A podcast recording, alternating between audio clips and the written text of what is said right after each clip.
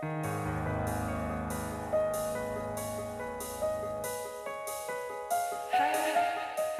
nombre es Mauricio Lechuga y te doy la bienvenida a Postmortem, un podcast donde te comparto las creepypastas y leyendas urbanas más famosas y perturbadoras que están en el fondo de Internet. Si estas historias realmente sucedieron o son retorcidos inventos de alguien, tú lo tendrás que decidir. Las historias pueden contener amplias descripciones de violencia y lenguaje explícito. Escucha bajo tu propio riesgo.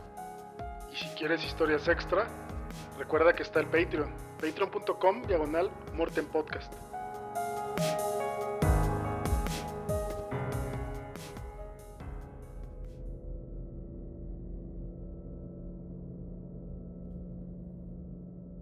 Dime dónde están, maldito hijo de puta. ¿Dónde están? Habla ya o te vuelo la cabeza. ¿Usted cree que esa arma me asusta, inspector? ¿Cree que eso hará que le diga lo que quiere? No sé por qué se altera tanto. Debería agradecérmelo, porque yo simplemente me he encargado de hacerlo un mejor policía y un mejor papá.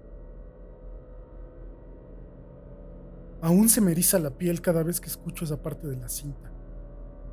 Generalmente la detengo y la guardo, pero hoy es un día diferente. Trabajo como reportero de la Nota Roja desde hace 20 años. Y durante ese tiempo pude ver miles de atrocidades. Cuerpos descompuestos, balas en la frente, violaciones, mutilaciones y genitales quemados. Pero jamás vi nada parecido a lo que pasaba a las víctimas de el profesor el alias con el que había sido conocido en los medios el asesino en serie más perseguido en toda Nicaragua. Yo hacía lo que fuera con tal de conseguir la información para una nota. Le pagué a policías para acompañarlos como uno más en sus redadas. Viví encubierto con las pandillas más atroces y vendí drogas para poder llegar hasta los jefes narcos y sus fortunas. En las facultades, los maestros me ponen de ejemplo como una oveja negra del periodismo. El ejemplo que no se debe seguir. Quizás tengan razón. He hecho de todo, pero creo que ha llegado el momento de parar. Según los registros oficiales, el profesor había matado a cuatro niños.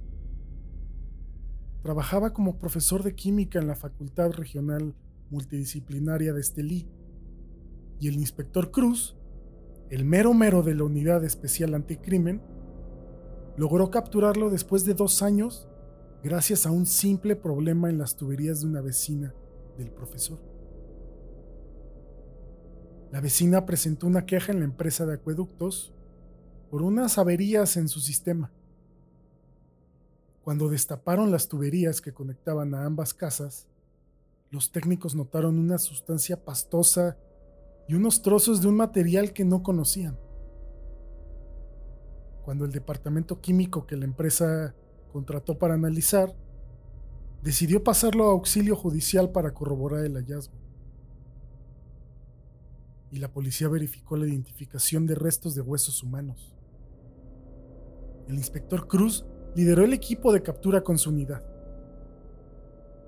Durante esos dos años, el inspector lo había buscado sin éxito, siguiendo pistas que no terminaban en nada, analizando muchos perfiles de asesinos seriales y entrevistando a muchos informantes. Una semana antes de atraparlo, él mismo y el rector de la facultad habían sufrido en carne propia, pues sus hijos pequeños fueron raptados del Centro de Desarrollo Infantil. Yo entrevisté al profesor porque el inspector Cruz, en su desesperación, pensó que yo podía sacarle algo sobre el paradero de los niños si lo tomaba desprevenido en la conversación, o si le ofrecía publicar su historia en los medios, para que su legado y el de sus crímenes se volviera viral. Lo hice como un favor personal, porque Cruz había sido invaluable para mí anteriormente. El profesor fue seco y directo en la entrevista, como si de una situación normal se tratara. A pesar de ser el gran reportero de la Nota Roja, el desarrollo de la entrevista me llevó a otros lugares de mi vida personal. Hoy solo puedo agradecer que en el momento de la entrevista hubiera un vidrio protector entre nosotros. Aquí está la cinta en su totalidad. Dejo esto para que sirva de algo, y al hacerlo, apenas puedo contener las ganas de vomitar. Esta es una cinta oficial de la Policía Nacional. Cinta número 93, caso 111.009, alias el profesor. Me llamo Roberto Fernández y soy del diario La Noticia. Le agradezco el tiempo para esta entrevista en la que queremos dar a conocer su historia. Iré directo al grano. ¿Por qué mató a esos niños? Porque quería purificarlos. No quería que sufrieran lo que yo sufrí. ¿A cuántos mató? Seguro quiere decir, ¿a cuántos purifiqué? A unos cuantos. Los registros oficiales decían que eran cuatro. Los registros están mal. Ya veo. ¿No sentía ningún remordimiento al matarlos? Está tentando su suerte, señor. Quiere decir al purificarlos, ¿verdad? Lo siento, sí. Al purificarlos. Pues no. Simplemente no. Sí, simplemente no. ¿Eso no le resulta extraño? No. Mire, yo no tengo un botón de encendido y apagado. Solo tengo una misión y un conjunto de principios. Solo cumplí con mi deber. ¿Y cómo los mató? Usted me empieza a incomodar, señor periodista. Pero ya que quiere saberlo, los purifiqué por medio de un proceso bello y sencillo. Los tomaba de los centros de desarrollo infantil. Sí, pues con todo lo que publican en Facebook estos días, conocer los hábitos de alguien es muy fácil y llevarse un niño de una escuela mucho más. Los niños son tan inocentes y preciosos que no merecen estar en un mundo como el nuestro. Un mundo que está lleno de injusticias. Yo los llevaba a mi casa para purificarlos los drogaba, me ponía unos guantes de látex y los metía en un contenedor especial. Después llenaba el contenedor con 20 galones de sosa cáustica y lo tapaba. ¡Ah! Y así lo salvaba de la suciedad de este mundo. Lo que más me gustaba era ver cómo se apagaban sus ojos y cómo se retorcían al igual que esas conchas a las que se les pone algo de limón. Era como si sus almas supieran que estaban siendo liberadas. La sosa cáustica o hidróxido de sodio, por si no lo sabe, es una sustancia utilizada en la industria de la fabricación de papel, tejidos y detergentes. Como verá, es el ingrediente perfecto para un proceso de purificación ideal. Eh, em, ¿Cuánto tiempo se tardaba un cuerpo en deshacerse? Tranquilo, no se altere. Veo que no le gustó mi explicación. El proceso tomaba 24 horas. Y con lo que quedaba, ¿qué hacía? Lo echaba en una fosa. ¿En cuál fosa? En una fosa especial que tenía en mi casa. Sus conocimientos son admirables.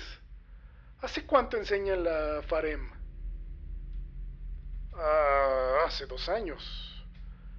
Es un hombre joven e inteligente. Eso dicen casi todas las personas que me conocen. ¿Por qué me adula? Es la verdad. Según leí, usted fue todo un niño prodigio y se graduó muy joven de la universidad. Hay muchos grandes académicos que lo admiran y yo también he empezado a admirarlo. Ah, eso no me extraña.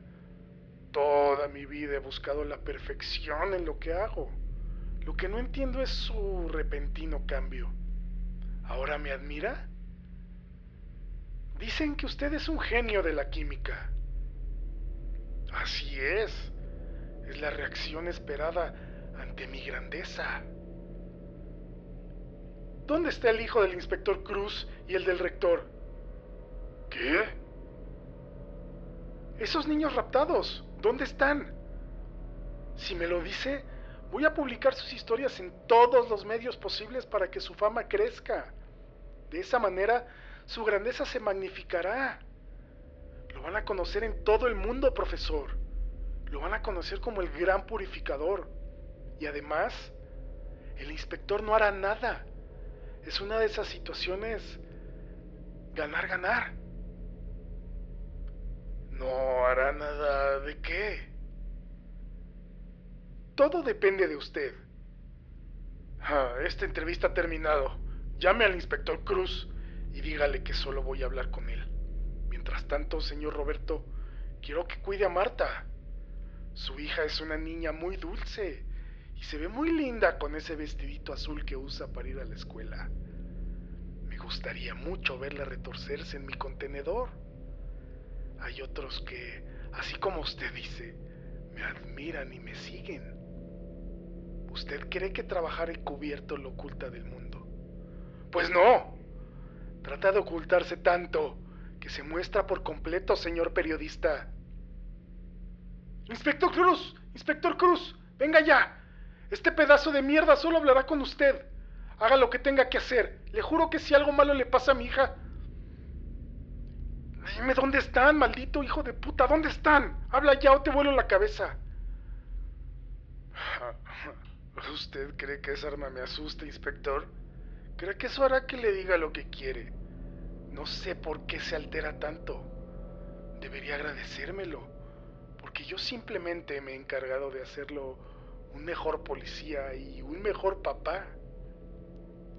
¿Qué es lo que quieres, pedazo de mierda? Quiero que me traiga unas cosas. Primero tienes que decirme dónde están los niños, hijo de puta. Tráigame unas cosas primero. No. Dame toda la información ahora. ¿Sabes que tengo a tu hermano? Ah, no sabías. La va a pasar muy mal si no me lo dices. ¿Un genio dejando cabos sueltos? No puedo creerlo. No, no lo sabía. Pero tampoco me extraña. Usted está jugando algo muy peligroso, inspector. ¿Cabos sueltos? Eso solo lo piensa usted. Cree que me atrapó por su gran capacidad policial, ¿verdad? Mi hermano es estúpido, pero es leal y no le dirá nada. Ya veo que te importa bastante. Lo tengo en un cuarto oscuro y solo basta una orden para que le pongan corriente en los huevos. ¿Vas a seguir con tu jueguito? No lo lastime. Es estúpido, pero es leal. Le daría una parte de lo que quiere si lo suelta. Lo quiero todo, todo animal y no lo voy a soltar. Suéltelo, por favor. Dame la información ya o le frío los huevos a tu hermano. No, no lo haga.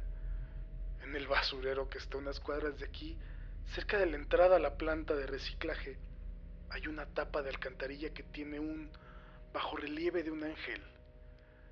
Dígale a mi hermano que el ángel debe hablar y pídale a sus hombres que lo lleven. Él le mostrará el camino que debe seguir en la alcantarilla, pero tiene que prometerme que lo soltará después de esto.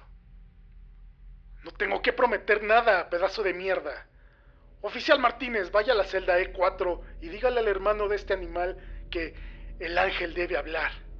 Luego métalo en una patrulla y siga las indicaciones que le dé. Yo lo estaré monitoreando por radio. Lleve el equipo acostumbrado. A la orden, inspector. Ahora dime algo. ¿Quién más te está ayudando? ¿Quiénes son los otros que te admiran y te siguen? Son muchos, inspector. ¿Usted cree que un joven con recursos tan escasos y que ha realizado tantos avances en el proceso de desanilización del agua puede pasar desapercibido? No me refiero a ese tipo de admiración, idiota. Me refiero a posibles copiones. Ah, no es ingenuo. Vivimos en la era de la información. Ya ve lo que lograron con esa estupidez de la ballena azul y lo que provocó después de ese simple mensajito por Facebook. Todo se debe a la falta de pertenencia e identificación de los jóvenes en este mundo tan sucio. Y el resto, bueno, el resto fue el desenlace esperado. Es otro ejemplo de los procesos de purificación social que necesitamos. Cosas oscuras como la Deep Web no son necesarias en estos escenarios. Solo requerimos una chispa que desate las llamas. Yo estoy ayudando en ese proceso y mi ayuda es invaluable para lo que viene. Si de algo puede estar seguro, es que allá afuera, en cualquier lugar, alguien se maravilla con mi trabajo. ¿Y qué es lo que viene, pedazo de mierda? La expiación, inspector. Así que te vas a someter a la pena que te impongan los tribunales, rata de mierda. Eso está muy bien, pero bueno, ya fue suficiente. Dime en dónde están o tu hermano está listo y servido. Inspector, ya llegamos al punto indicado. Cambio. Soy todo oídos, oficial. Adelante, cambio. Tiene que prometerme que soltará a mi hermano. Hasta usted debe tener palabra, inspector. No tengo que prometerte nada. Cállate ya, hijo de puta. Adelante, oficial. Cambio. Estamos en la alcantarilla. El hermano nos trajo por una red de túneles hasta llegar a una sala de mantenimiento. Aquí hay un ángel blanco en una mesa. Es una imagen de tamaño natural, como la que está en la catedral. Tiene unas letras y unos números en las alas. Cambio. Léamelos, oficial. Cambio. EC10 4B 802344. Cambio. ¿Alguna idea? Cambio. No, ninguna, capitán. Cambio. Ya tiene lo que quería. Suéltelo, inspector. Solo tengo un número, hijo de puta. Y eso no es nada. Oficial, Llevó el equipo acostumbrado, ¿verdad? Cambio. Sí, señor, así es. Cambio. Fríale los huevos, oficial. Haga la hora y sube el volumen del radio. Cambio. A la orden, señor. Ahora sí vas a ver estrellas, hijo de puta. Enciéndalo. No lo haga, inspector. Yo estoy cooperando. No lo haga.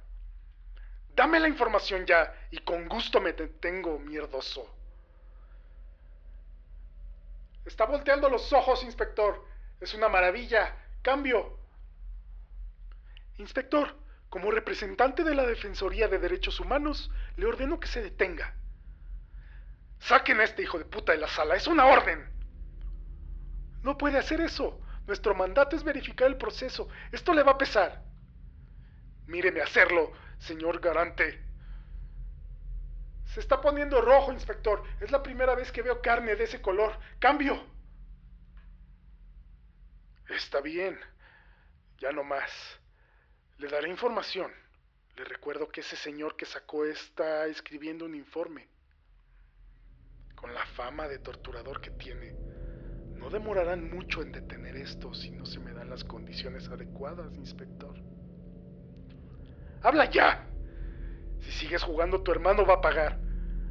Me vale madres los derechos humanos. Significa estación central, casillero 104B.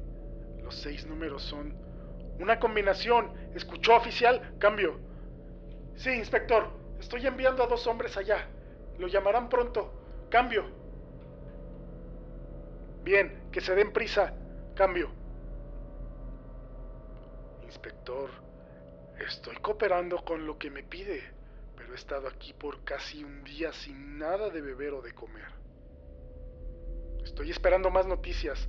No te voy a dar nada hasta que tenga lo que quiero. Pero si ya tiene todo lo que quiere, ¿no ve que ya estoy en sus manos? Deja de jugar. Vas a tener mucho tiempo para comer después.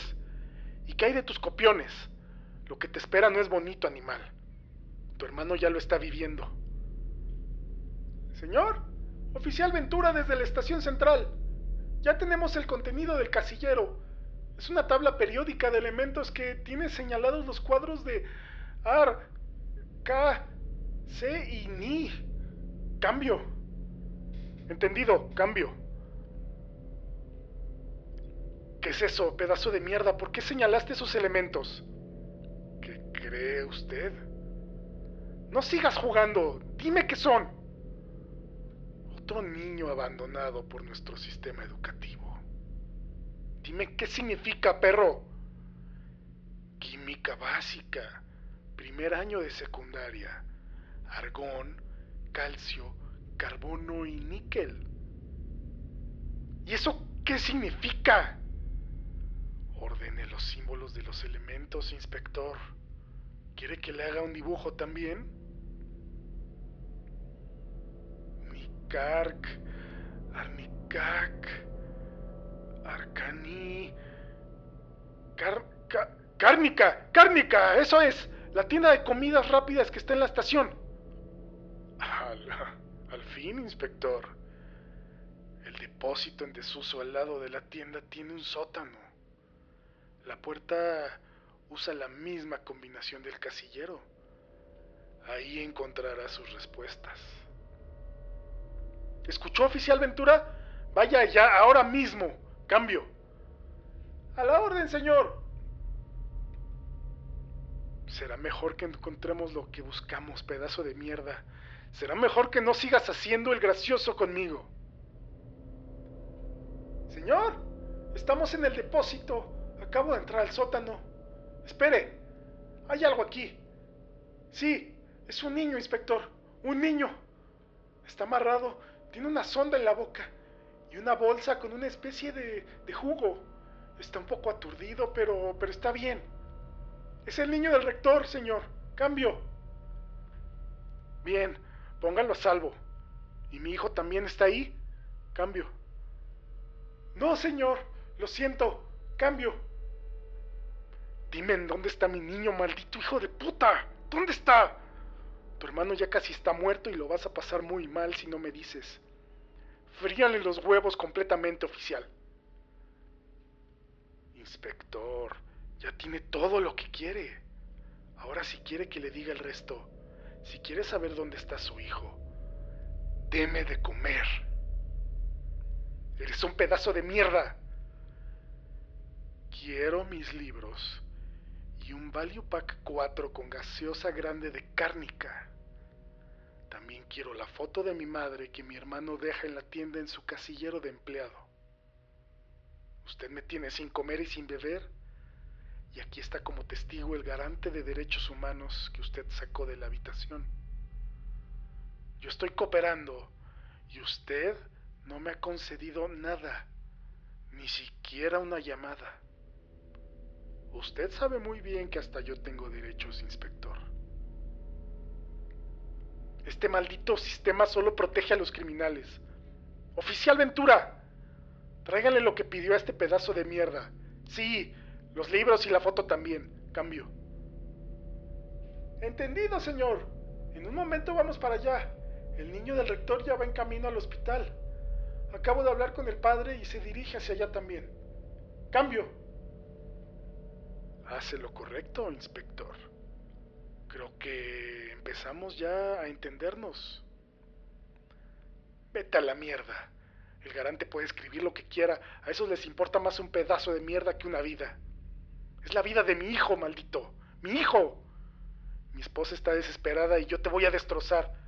Voy a averiguar dónde está y nadie va a impedirme hacer lo que sea necesario.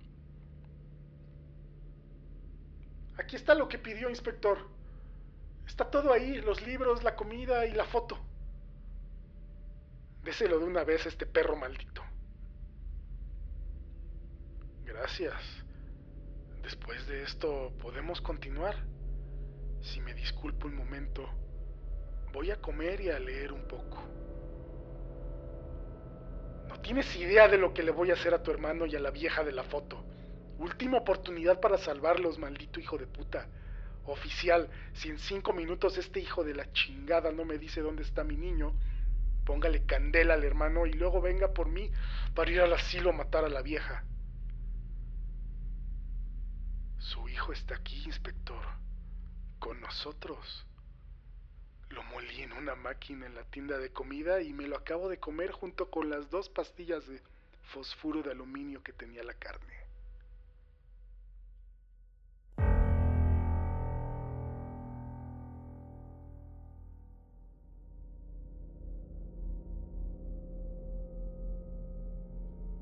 Todo ocurrió una cálida noche de verano, de esas en las que, aunque la temperatura es agradable e invita a dar un largo paseo bajo la luz de las farolas, da la sensación de que todo el mundo se ha puesto de acuerdo para quedarse encerrado en casa. Eran más o menos las dos de la madrugada. Había pasado varias horas dando vueltas en la computadora Así que decidí que era momento de estirar los músculos haciendo algo de ejercicio, bajando a la calle para tirar la basura y formarme un cigarrillo, por ejemplo. Me puse unos tenis, me dirigí a la cocina, saqué la bolsa del bote y le hice un par de nudos. Tras cerciorarme de que no olvidaba mis llaves, el encendedor ni mi cigarrillo, cerré la puerta del departamento y me dirigí escaleras abajo. Habría podido elegir tomar el ascensor, claro. Pero teniendo en cuenta que a estos cacharros les suele dar por pararse de golpe, habría sido un error quedarme encerrado dentro con la única compañía de una maloliente bolsa de basura. Recorrí los pocos metros que separaban la entrada del edificio de los contenedores, disfrutando del ambiente de soledad que reinaba en mi calle unido claro a la tenue iluminación la invisible caricia procedente del asfalto caliente bajo mis pies. Tras meter la bolsa en uno de los contenedores, volví a la entrada y antes de pasar encendí un cigarrillo, disfrutando de cada jalón mientras oía en la distancia el sonido de ambulancias y coches acelerando. La banda sonora que suena de fondo cada noche en la gran ciudad que es Madrid. En tanto daba buena cuenta de mi cigarro, eché un ojo al gran edificio de viviendas que esperaban mi regreso. Un bloque levantado a finales de los años 60, con paredes de ladrillo rojizo, seis alturas y una planta de garage bajo sus cimientos. Similar a los cientos de edificios que en aquella época el Ministerio de Vivienda construyó en toda España. Junto a la entrada del edificio aún se conservaba la placa que daba fe de esto. Mis padres fueron los primeros dueños de la casa. Tras el paso de los años, su afán ahorrador les permitió hacerse con un chalet en las afueras, por lo que yo, siendo hijo único, tuve la suerte de pasar a ser el dueño y único habitante de la vivienda. Cuando me terminé el cigarrillo, tiré la colilla al suelo y entré al edificio. Por un momento pensé en subir andando hasta el quinto piso donde vivo, pero la flojera pudo más, así que llamé el ascensor. Cuando este llegó a la planta baja, entré en el habitáculo. Una de las curiosidades que tenía aquel edificio era dicho ascensor no todos los bloques de viviendas de la época contaban con uno, y se consideraba una mezcla de lujo y suerte el poder llegar a casa en uno de estos cosas cuando se levantó el edificio. Esto hacía que la estructura fuese algo vieja, sus paredes, sus espejos y su cuadro de botones tenían más de 50 años. Lo que más me llamaba la atención de este último detalle era el que correspondía al garage. Había un botón para cada piso excepto para el sótano, en cuyo lugar había una cerradura. Todos los vecinos teníamos copia de la llave. Esto era para, según los constructores, evitar que el cálido garage se llenase de mendigos por las noches. Miré aquella cerradura con curiosidad. Aquella vieja cerradura. Fue entonces cuando una idea me pasó por la cabeza. En lugar de pulsar el botón del quinto piso, eché mano al manojo de llaves que había en mi bolsillo e introduje la llave correspondiente. Para acceder al sótano, había que girar la llave hacia la izquierda, pero ¿qué ocurriría si la giraba hacia la derecha? Hice la prueba. Nada. La cerradura hacía tope como era de esperar. Estúpido de mí, volví a intentarlo, girando con más fuerza, con mucha más fuerza. En ese momento, de forma inesperada, la cerradura cedió, poniendo el ascensor en marcha. Sorprendido ante aquello, fijé los ojos en el indicador luminoso. Mientras el ascensor descendía, aquel pasó de mostrar un cero a mostrar un menos uno. Pero llegando a este piso, el ascensor no se detuvo. Durante casi un minuto, el aparato continuó bajando, traqueteando y rugiendo como de costumbre. El indicador luminoso mostraba dos guiones intermitentes. Entonces, de repente, el ascensor se detuvo y su puerta se abrió. Frente a mis ojos se extendía un largo y estrecho pasillo, apenas más ancho que el propio ascensor. La iluminación procedente del interior de este no bastaba para iluminar aquel pasillo, que era engullido por una tenebrosa oscuridad. Y no se veía ninguna escalera que llegara aquí desde un piso superior. ¿Hola? Mi voz retumbó por las paredes y desapareció en el oscuro espacio. Pesar de que la situación me imponía algo de respeto, la curiosidad ante el nuevo sótano recién descubierto pudo más. Decidido a investigar aquel lugar, prendí mi encendedor y abandoné la protectora luz del ascensor. Me giré por un momento y vi que en aquella planta no había botón para llamar al ascensor sino una cerradura. Continué avanzando hacia la oscuridad. El ambiente era denso y húmedo, acompañado de una ligera fetidez. A unos 20 metros, el pasillo torcía hacia la derecha, desembocando en una galería a la que daban varias puertas, como en las cárceles que salen en las películas. Algunas puertas estaban cerradas y otras abiertas y el suelo estaba lleno de polvo, cristales rotos y algunos otros objetos.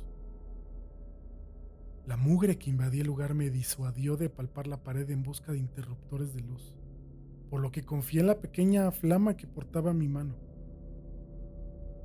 Al internarme en la galería, me agaché y acerqué mi encendedor al suelo para examinar con más detalle qué eran aquellos pequeños bultos que pisaba a cada paso.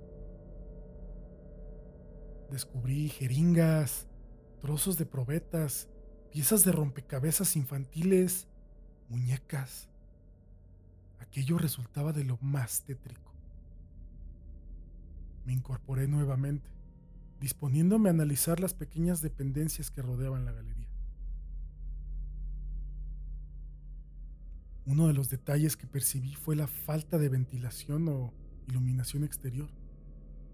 Aunque era una noche nublada, no había rastro de salidas al exterior por la que se colara la luz de las farolas, ni ninguna corriente de aire que hiciese vibrar a la llama de mi encendedor. Aquel era un lugar completamente cerrado, y a saber a cuántos metros bajo tierra me encontraba en aquel momento.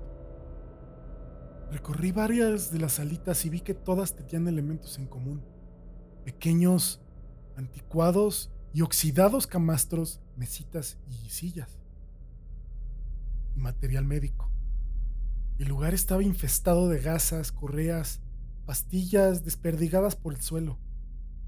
Aquello parecía un hospital en miniatura. Un hospital antiguo y fantasmagórico, detenido en una época pasada en la que la acumulación de polvo es el único indicador del paso del tiempo. Aún me arrepiento de entrar en una de aquellas oficinas. La luz del encendedor mostraba sobre el mugriento colchón un bulto del tamaño de un ser humano, envuelto en ropa de hospital. Me acerqué con mucho cuidado, temiendo lo peor, y acerqué el encendedor al gran objeto. El aumento de luz mostró una escena horrible. Rodeado de heces y manchas de orina, se mostraba ante mí un cadáver humano en posición fetal que me daba la espalda. El hedor era insoportable. Reprimí una arcada mientras permanecía en cuclillas ante aquella horrible escena. De repente, el terror invadió mi cuerpo. Aquel cuerpo se giró de forma brusca y lo que en principio había clasificado como humano mostró ser algo diferente, indefinido e indescriptible. El cuerpo de aquel ser estaba cubierto de llagas y heridas. En algunas manos y pies sus extremidades se encontraban rematadas por muñones púrpuras y extrañas deformidades y bultos recorrían su tronco, dándole un aspecto monstruoso. Pero lo peor, lo peor era su rostro. Sus ojos, grandes y llenos de sangre, estaban protegidos por unos párpados abultados y sin pestañas. En lugar de pelo, su cabeza poseía infinidad de cicatrices y grapas que partían desde sus pobladas cejas y sienes y se perdían hacia su nuca. Sus orejas, irregulares y enormes, no mostraban pliegue alguno, dotando al ser de un aspecto algo simiesco. Tampoco poseía nariz, y de sus orificios nasales surgían dos hilos de sangre reseca rematando aquel cuadro tan desagradable, se encontraba su boca, un orificio de comisuras agritadas y sin labios, de cuyo interior carente de dientes y lengua provenía el peor, el peor olor podrido que he percibido en mi vida. Sus ojos se fijaron en los míos, y de su garganta surgió un bramido gutural, ronco y a la vez potente. Grité. Grité con todas mis fuerzas y mi voz se entremezcló con la del monstruo. Teniendo en cuenta la postura en la que me encontraba, caí de espaldas sobre el mugriento suelo y el encendedor se escapó de mi mano, dejando el lugar en la más absoluta oscuridad. Mientras buscaba en el suelo mi encendedor, oí cómo crujían los muelles del colchón, y antes de que pudiese reaccionar, aquel despojo se me echó encima, lanzando una vez su aterrador alarido. Sentí su aliento contra mi rostro mientras su apestosa saliva caía sobre mi frente y un escalofrío me recorría de arriba hacia abajo. Forcejé mi empeño de encontrar el encendedor y pataleé con todas mis fuerzas, tratando de zafarme del horripilante ser. Me arrastré unos metros hacia atrás me levanté y salí de la oficina a oscuras tratando de recordar la disposición de aquella planta, temiendo tropezar o dar de bruces con alguna de las paredes. Mientras subía en dirección al ascensor, pude oír como aquello se arrastraba entre los cristales rotos del suelo, siguiendo mis pasos. Llegué al pasillo y sentí que volví a la vida cuando me invadió la luz encendida del ascensor abierto. Entré Pulsé el botón del quinto piso y lleno de impaciencia y pavor, esperé a que la puerta se cerrara y el ascensor se pusiera en marcha. Sin embargo, el aparato no obedecía mis órdenes. Aunque el botón del quinto piso estaba encendido, la puerta no se cerraba y el crujir de cristales se escuchaba cada vez más cerca. Me di media vuelta. Ante mí el pasillo se extendía una vez más, engullendo la luz del ascensor.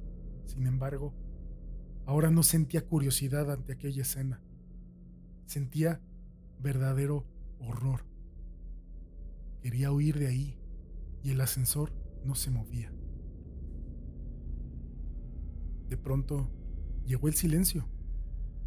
Estaba tan aterrorizado que todos mis músculos se agarrotaron. En ese momento, el ser surgió del pasillo oscuro arrastrándose con una velocidad y una pericia insólitas. Venía hacia mí mientras gruñía, jadeaba y chillaba como ninguna criatura conocida. Apreté repetidamente el botón del quinto piso con pulso tembloroso, en tanto el miedo me hacía llorar y la criatura se aproximaba rápidamente. Cuando estaba a punto de entrar en el ascensor, agité mi pierna ante él, lo que lo hizo retroceder con algo de temor. Eso sí, sin que apartara la vista de mis ojos en ningún momento. En ese instante, las puertas se cerraron y el ascensor comenzó a subir. Fijé la vista en el indicador luminoso. Los dos guiones parpadeantes dieron paso a un número menos uno, luego a un cero, un uno, etc. Algo más calmado, me miré en el espejo y fui consciente de mi aspecto. Mi rostro estaba cubierto de una mezcla de baba y mucosa sanguinolenta mezclada con mis propias lágrimas. Cuando quise pasar el dorso de la mano por mi frente, descubrí que mis ensangrentadas palmas estaban llenas de cristales rotos. Comencé a sentir su dolor. Minutos antes, en aquel sótano, el miedo no me había permitido ser consciente de cómo se habían clavado en mi piel. Llegué a mi departamento y entré corriendo al baño. Los recuerdos recientes de todo lo que había ocurrido allá abajo se agaloparon en mi mente. Y no pude evitar arrodillarme ante el WC y vomitar la cena. Me di una ducha más larga de lo habitual. Aún invadido por el asco, curé las heridas de mis manos y esperé a que llegara el día, incapaz de dormir. A la mañana siguiente, cuando la luz del día se llevó todos mis miedos, llamé a un amigo que vivía en uno de los edificios cercanos. Aquel edificio era similar al mío, construido en la misma época con la misma planta y con un ascensor exactamente similar. Tras contarle la historia y soportar sus burlas, me aseguró que haría la prueba en su ascensor y que me llamaría para contarme qué había ocurrido en su caso. Esperé su llamada intranquilo y a los pocos minutos sonó el teléfono. Era él, y su voz sonaba entrecortada y temblorosa. Bajo su casa también había un segundo sótano, húmedo y maloliente. Sin embargo, él no se había atrevido a adentrarse y no tenía intención de hacerlo. No pienso volver a coger ese ascensor en mi puta vida. Eso fue lo que me dijo. Y la verdad es que su opinión coincidía al 100% con la mía. A pesar de nuestros temores, nos decidimos a investigar sobre el asunto. Así, Dimos con el que fue por aquel entonces presidente de la constructora encargada de levantar los edificios. Hoy en día un viejo con un pie en el cementerio. Después de insistirle bastante, nos explicó el porqué de aquellos sótanos secretos. En 1966, la recién inaugurada central nuclear de Sorita había sufrido una grave fuga en uno de sus reactores provocando una nube radioactiva que se extendió por los pueblos de los alrededores. El régimen franquista no podía permitir que la opinión pública tuviese noticia de un fallo en su primera instalación nuclear, por lo que contactó con las parejas jóvenes del lugar, ofreciéndoles trasladarlos a Madrid, a los inmuebles en los que mi amigo y yo vivíamos. Pues a pocos metros se encontraba un hospital que podría seguir la evolución de dichas parejas y los hijos que pudieran tener en el futuro. Para disimular aún más la situación, vendieron algunas de las viviendas a gente común y corriente que no tenía nada que ver con el incidente, como mis padres o los padres de mi amigo. Sin embargo, la intención del régimen era muy distinta conocedores de las secuelas que la nube radioactiva traería en esta gente, vigilaron cada nuevo embarazo, supervisando su evolución y haciendo desaparecer, entre comillas, a todos aquellos recién nacidos que sufriesen graves malformaciones. Aprovechaban la tranquilidad de la noche para, haciéndose pasar por encargados de mudanzas, llevar a los bebés a su nuevo hogar. Aquellos sótanos, por otra parte, eran el lugar perfecto para realizar investigaciones sobre niños, pues nadie sabía de su existencia. El propio mecanismo de los ascensores se había mantenido en secreto, recayendo la tarea de llevar a cabo revisiones y reparaciones entre técnicos elegidos por el propio régimen, y una trampilla que solo se abría cuando el ascensor sobrepasaba el garage ocultaba el segundo sótano a quien hubiese podido asomarse al hueco. Sin embargo, tras la muerte del dictador Francisco Franco, se canceló aquel proyecto. Tratando de arrojar tierra sobre el asunto, los sujetos en experimentación fueron sacrificados y toda documentación relativa al proyecto fue destruida. Casi todos los cabos quedaron atados. ¿Cómo que casi todos los cabos? Preguntamos mi amigo y yo a aquel viejo. Sí, dijo él. Resulta que una vez, aprovechando el revuelo de los últimos días, mientras todo el mundo corría arriba y abajo tratando de hacer desaparecer pruebas y evidencias, uno de los niños desapareció sin dejar rastro y nadie más volvió a saber de él. Mi amigo y yo nos miramos aterrados. Nos despedimos del viejo y volvimos a nuestras casas. Desde entonces, no he vuelto a subirme a un elevador. Y por si a alguien le interesa, estoy vendiendo mi departamento. Es un quinto piso con mucha iluminación. Y además, tiene ascensor y garage.